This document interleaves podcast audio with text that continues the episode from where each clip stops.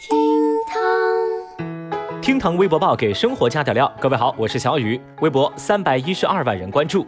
武学回应乱上街居民需考黄冈密卷。这两天网上热传所谓的湖北武学最严管控措施，据说凡是不属于疫情防控人员的人上街会被抓起来，一律送到市体育馆会展中心去学习，而且要完成初三黄冈密卷一张，成绩及格的人才能够回家。而截至目前，拿到最高分的人才考了二十三分。就当大家沉浸在被黄冈密卷支配的恐惧当中之时，当地疫情防控部门站出来辟谣了。事实上，当地官方的要求是：十六号起，无防疫任务的上街居民，如果劝说无效，一律送往体育馆学习，而学习的内容则是法律和防疫知识。那得知真相的网友们瞬间是松了一口气，有人就说嘛：“嗨呀，没想到我一大把年纪了，还要承受这种恐惧。”还有网友则评论说：“如果真是考黄冈密卷，我岂不是一辈子都出不来？”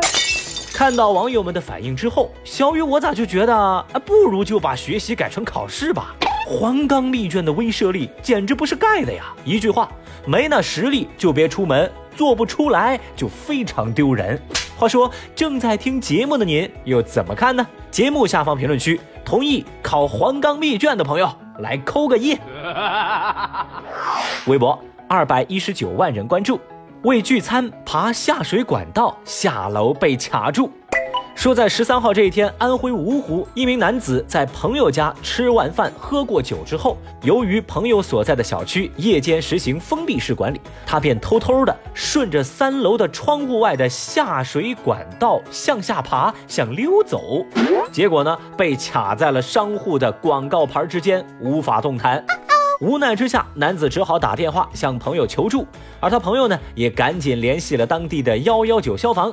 终于把男子给解救下来了。那幸亏是消防员及时出警相助，目前该男子也并无大碍。那么现在问题来了，我们到底是该先谴责他，还是该先嘲笑他呢？Oh no！来，先看看消息登上热搜之后，网友们是怎么说的。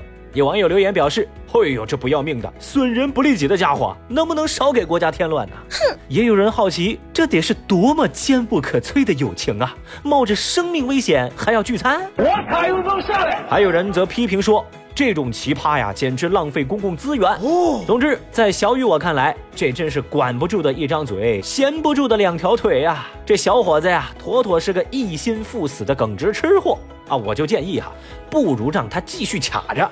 饿几天瘦了，自己就出来了嘛。老这么说话，咱们以后还能不能一起玩耍了？微博一百九十一万人关注，在屋顶打麻将被无人机喊离。随着新型冠状病毒疫情的不断发展，不少地方的棋牌室大门紧闭。不过呀，还是有些人不注重疫情的发展，一心要过牌瘾。最近，在成都某小区的楼顶上，有几个人撑起桌子，摆好椅子，开开心心搓起了麻将。而这一幕呢，也被正在巡逻的当地疫情防控无人机给逮个正着。于是，防控人员通过无人机向楼顶上的人员喊话，跟他们说：“赶紧把牌收了啊！我们已经录下来，通知派出所了哟。”全军出击。打牌的四个人听到这样的喊话，一个比一个跑得快，迅速撤离了现场。而无人机记录下的这些画面也迅速在网络上走红，不少网友惊叹：这大冷天的还露天打麻将，牌瘾得有多大呀？你找谁呀？也有人表示说，非常时期还这么心大，在手机上打牌，它不香吗？话说呢，这成都人爱打麻将，全国人民都知道。但是这么顶风作案呢，也算是个典型的反面教材喽。坑爹呀！前段时间，小雨看新闻里说啊，四川为了防止聚众打麻将，没收了牌里头四个一万，还有什么四个幺鸡之类的。但我有个问题哈，这四川麻将呢，它只要铜条万，根本用不着东西南北中发白。那。收这四张有什么用呢？拿四个白板替换一下不就完了吗？所以说呢，在此我强烈建议，下一回再遇上这种情况，那就直接随机没收九张牌。太厉害啦！微博一百二十七万人关注，邻居用晾衣杆救活独居金毛犬。说广州有一只名叫仔仔的金毛狗狗，它的主人春节前回湖北老家，至今未归。仔仔天天独自在家，面临着断水断粮的危机。而正好在他们家对面阳台的徐小姐发现了这样的情况，于是啊，徐小姐每天用一根晾衣杆隔着阳台给对面的金毛狗狗送水送食，连续七天隔空照顾小狗狗。随后呢，徐小姐又跟房东还有保安大哥一块儿。把仔仔从家里解救了出来。目前，仔仔在附近的一家宠物店里过得还不错。现在呢，它仍在等待着它的主人归来。那徐小姐的善举在微博上获得无数点赞，网友们也纷纷表示：行善积德，必有厚报，好人一生平安呐。俗话说，人间自有真情在，每一个生命都值得珍惜。小雨也希望狗狗它的主人也能平安无事。